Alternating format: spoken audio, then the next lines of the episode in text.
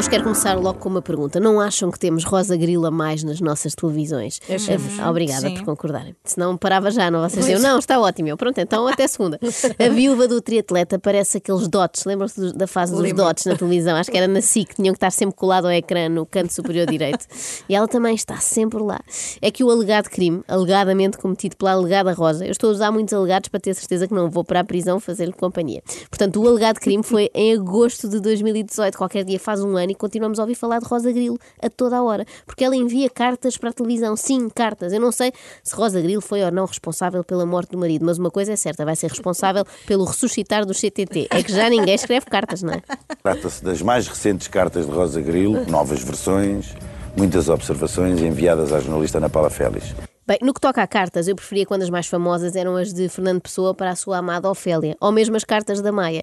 Agora o que temos são cartas trocadas entre uma reclusa e uma repórter do programa do Hernani Carvalho. Isto piorou bastante. Mas já que falamos de um grande poeta português, Fernando Pessoa, não Hernani Carvalho, para não haver dúvidas, digo-vos que podemos ter em rosa o futuro da nossa literatura. Ao Correio da Manhã, a viúva já enviou uma carta com mais de 20 páginas na qual disse ser inocente. 20 páginas, ouviram bem, já não é a primeira Não o pessoa. que é que ela disse? Inocente, inocente, inocente. páginas. tipo o Bart Simpson a escrever no quadro da, da escola, não é? Não, mas é que Rosa já não é a primeira pessoa que fica subitamente inspirada na cadeia. Relembro que Isaltino Moraes escreveu um livro também na altura, bem bom, por acaso, que eu li. Se calhar a melhor solução para aqueles escritores que se queixam da famosa crise da folha em branco é passarem uma temporada em Custóias, não é? Bem visto. Por outro lado, Rosa deve ser a única pessoa que escreve à CMTV sem ser para reclamar dos conteúdos. Até porque provavelmente não vê, visto que só tem um pacote de canais reduzido. que também gosta de ver televisão, o que pode fazer sempre que quiser, aproveitando para ver principalmente os filmes eh, durante o fim de semana. No entanto, lamenta só ter seis canais eh, de televisão. Isto é quase tortura, parece aquelas, aqueles métodos da PIDE, seis canais. E aposto que um deles é o da Assembleia da República, portanto, na verdade, nem conta, não é? Ninguém merece. Mas é bom saber-se disto, porque com as últimas notícias de prisões que tinham vindo a público, não é? Que davam conta que era só festa e não sei o quê, podia haver já a gente tentada a cometer crimes, mas percebeu agora que não há Netflix nem Sport TV e talvez os ânimos acalmem. Claro que o comentador André Ventura aproveitou esta deixa de rosa para distribuir a sua boa dose de populismo. Agora Quer sim. dizer, não está a dormir, querem uma piscina para estar cá fora no verão, é mais estar preso.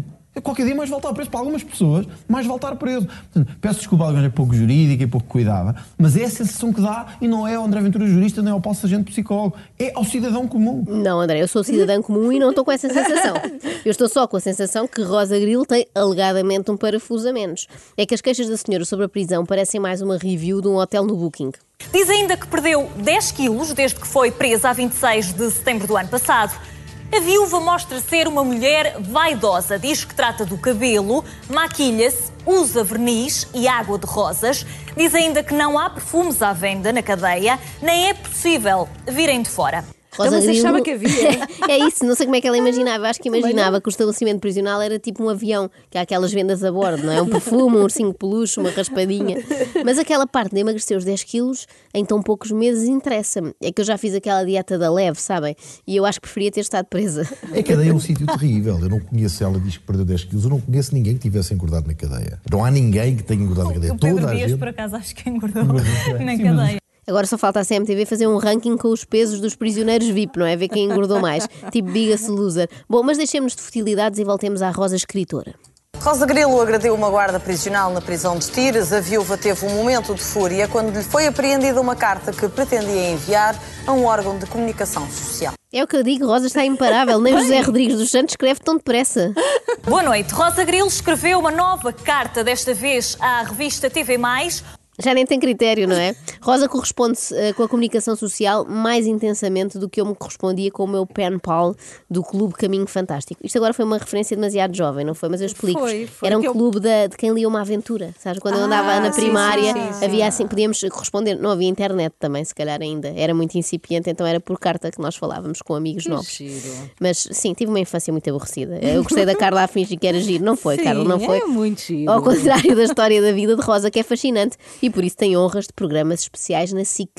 Comecei a namorar o Luís com 14 anos, mas os meus pais não sabiam. Por volta dos 16, os meus pais souberam por alguém. Nessa altura, o meu pai falou com o Luís e ele disse que queria ficar e namorar comigo a sério. O que é que isto interessa, meu Deus? Eu percebo o fascínio das pessoas por grandes histórias de amor e também por grandes romances policiais, mas isto não é nem um nem outro. Não é propriamente uma narrativa do gabarito das da Agatha Christie, não é? É, é tudo muito pobrezinho, até a localização. Depois há uma deslocação do seu telemóvel para a área de Alverca.